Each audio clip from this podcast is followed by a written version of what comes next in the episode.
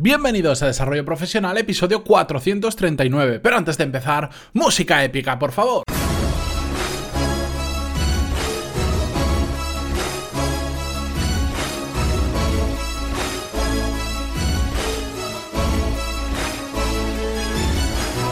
Muy buenos días a todos y bienvenidos un viernes más a Desarrollo Profesional, el podcast donde hablamos sobre todas las técnicas, habilidades, estrategias y trucos necesarios para mejorar cada día en nuestro trabajo. Hoy, para cerrar la semana, no solo vamos a hacer uno de estos episodios que me gusta traer los viernes sin, sin escaleta, sin guion, simplemente compartiendo un tema con vosotros, sino que además lo que vamos a hacer es continuar el tema que empezamos el lunes. Si no habéis escuchado el episodio, os recomiendo que lo escuchéis, es el 435, os lo dejaré en las notas del programa directamente, donde hablábamos sobre los títulos eh, académicos que ya nos sirven como servían antes. De hecho, se llama Los títulos han muerto. Y básicamente es porque muchas empresas empiezan poco a poco a ya no pedir titulaciones, sino una experiencia contrastada o un conocimiento determinado. En ese episodio hablamos de por qué sucede esto, vimos ejemplos de empresas que están funcionando así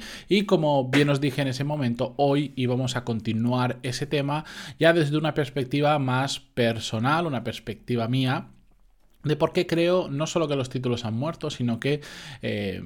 la educación está fracasando en ese sentido y va mucho más lenta de lo que requieren las empresas. No sé, no sé, digamos que no se está adaptando a lo que el mercado laboral realmente necesita. En mi caso, yo además eh, estudié una carrera que creo que es de aquellas que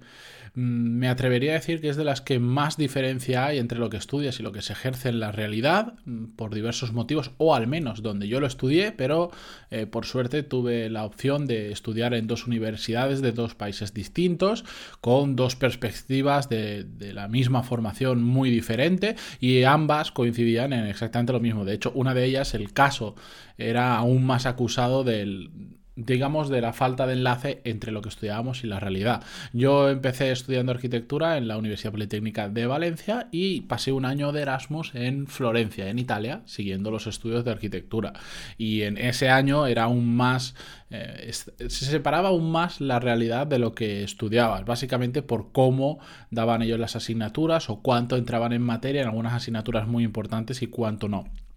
Pero en general, yo lo dije el otro día, el lunes, yo creo que el 50% de las asignaturas que di probablemente no me han servido para absolutamente nada cuando ejercía como arquitecto, aunque fuera una etapa breve, porque rápido me cambié a otro sector que me gustaba más, al mundo de los negocios. Pero tengo muchísimos amigos de la carrera, muchísimos amigos que además han estudiado arquitectura, aunque no a la vez que yo, y todos coincidimos con que gran parte de las asignaturas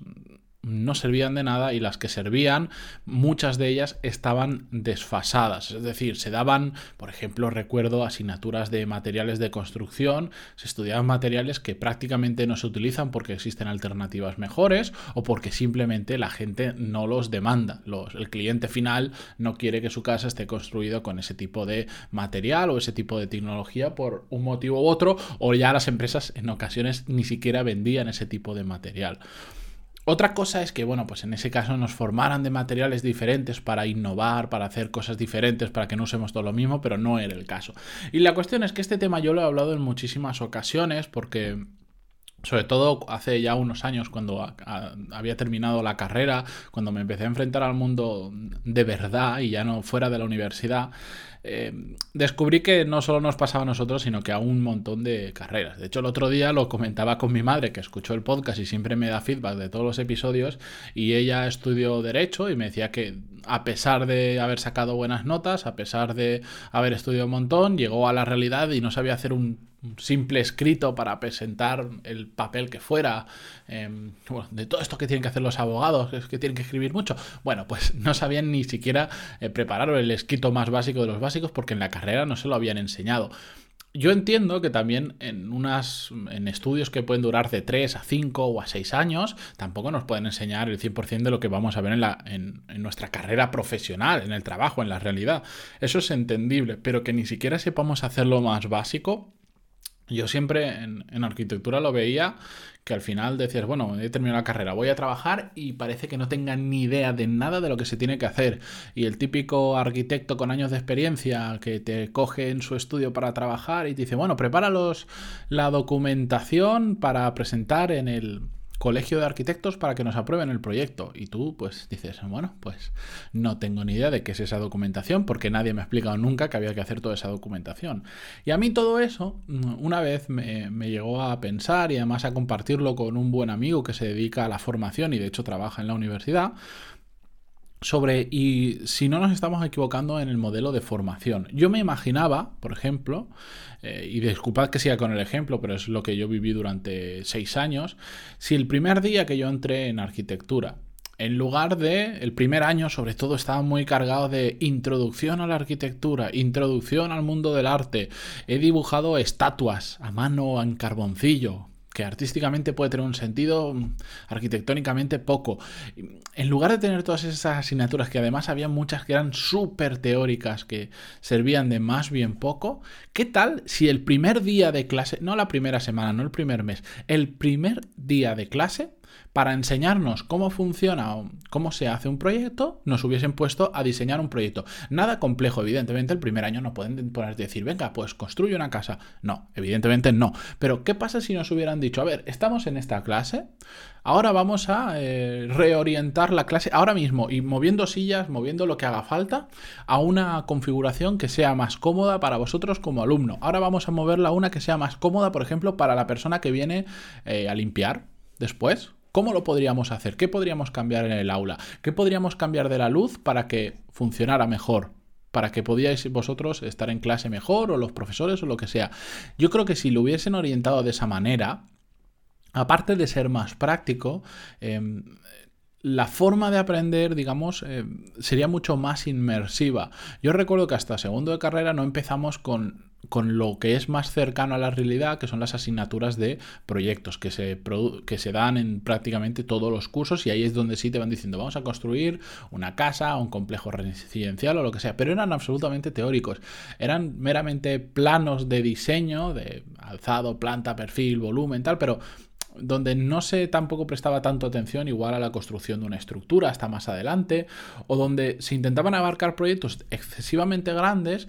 y para los que no estábamos preparados, pero se nos exigía para ello, pero al final salían pues, proyectos mediocres en la gran mayoría de casos, porque simplemente nos pasábamos en dos años de, no saber ni diseñar el cuarto de limpieza a tener que hacer un complejo residencial. Sin ni siquiera, no teníamos una cosa muy importante que era un cliente. Aunque fuese ficticio, no se hacía el ejercicio de hay un cliente y el cliente necesita esto habría sido tan fácil como que un profesor simulara ser el promotor de esa vivienda o de ese complejo residencial y dijera, mira, yo quiero esto, necesito esto, y que nosotros nos tuviéramos que pelear con él, tuviéramos que descubrir desde cero, hablando con esa persona, qué es lo que realmente necesita, descubrir cuál es la normativa urbanística que rige esa parcela o ese solar, etcétera, etcétera. Pero todo eso no funcionaba, era absolutamente teórico, aunque se tenía que dibujar, aunque esta era una de las asignaturas más prácticas, pero aún así es que podríamos haber aprendido mucho más si nos hubieran enseñado de otra forma, como en una asignatura que recuerdo eh, pasar sin pena ni gloria porque es un tema que no me apasiona, entonces no, no me motivaba mucho para, para sacar buena nota, era el de historia del arte que en ocasiones podía ser interesante, en el que básicamente la asignatura fue, nos presentaban cuadros y nos contaban la historia de ese cuadro, el porqué del pintor, por qué lo hacía así, las técnicas, etcétera, etcétera. Bueno, lejos de, más allá de que me haya resultado interesante o no la, la asignatura en sí o de la aplicación que pueda tener a la realidad, imaginemos que pudiera tener una aplicación brutal a la hora de diseñar edificios o todo lo que tiene que hacer un arquitecto, imaginar que en lugar de hacerlo de esa forma, simplemente pasar diapositivas y contarnos un cuadro, pues igual lo hubiesen hecho de compaginándolo con otra asignatura decir, mirad, el próximo proyecto que vais a tener que diseñar va a ser una pequeña sala de exposiciones. Pequeña, no hace falta hacer un super museo súper complejo porque aún no estáis preparados, pero una pequeña sala de exposiciones de 50 mm, metros cuadrados y vais a tener que orientarla, yo qué sé, pues a pintores em, del neoclasicismo, del gótico, de lo que sea, me da igual, del impresionismo, pintores impresionistas apañaros vosotros, buscaros a los mejores, aprended por qué dibujaban de esa forma, cuál es la mejor forma de ver esos cuadros, cuál es la mejor forma de iluminar esa sala para ese tipo de pintura, eh, qué referencias puedes hacer en esa sala a ese tipo de pintores. Tienes que hacer, por ejemplo, además de diseñar la sala y decir qué cuadros van en concreto, tienes que diseñar la audioguía, lo que te explica el porqué de cada pintor, el porqué de cada cuadro. Os puedo asegurar que si lo hubiésemos hecho de esa forma, habríamos aprendido mucho más no solo de arquitectura, sino de historia del arte, que simplemente pasándonos diapositivas. Que os puedo asegurar que yo el día que terminé ese examen, que lo aprobé, todo eso automáticamente se borró de mi mente y ahora soy capaz de reconocer determinados cuadros, determinados autores, pero comparado con lo que nos hicieron estudiar, muy poco. Eso es lo que yo me planteo. No podemos aprender de otra forma, no podemos aprender de una forma más práctica. ¿Tienen que desaparecer las titulaciones? ¿Tienen que desaparecer las carreras? No, por supuesto que no. Lo que tenemos que hacer es orientarlas a que la persona cuando la termina salga lo más preparada posible, que ahora dista mucho de la realidad. Y si no, yo os pregunto, ¿aquello que vosotros habéis estudiado, la carrera realmente era práctica? ¿Realmente salisteis bien formados para lo que tenéis que ejercer? Sobre todo en carreras que son tan exactas como puede ser la arquitectura, que aunque tiene bastantes salidas o salidas muy diferentes, está centrada mucho en un, en un tema muy específico. Igual ingeniería industrial, pues es más difícil hacerlo así porque los ingenieros industriales pues tienen como muchas ramas a las que se pueden dedicar, a pesar de que su carrera también tiene especializaciones en mecánica, en electrónica, etcétera, etcétera. Pero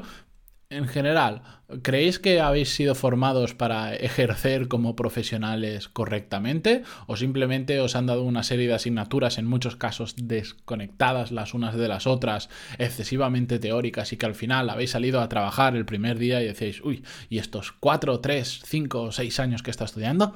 ¿Para qué han servido si no me entero de absolutamente nada? Bueno, pues con esta pequeña reflexión os dejo que descanséis el fin de semana. Yo también lo voy a hacer, a recargar las pilas, que la semana que viene... Eh, va a ser bastante dura para mí porque tengo que adelantar bastantes cosas. Dicho esto, muchísimas gracias por estar ahí una semana más al otro lado, por vuestras valoraciones de 5 estrellas en iTunes y vuestros me gusta y comentarios en iVoox que se agradecen muchísimo. Hasta mañana, bueno, hasta el lunes.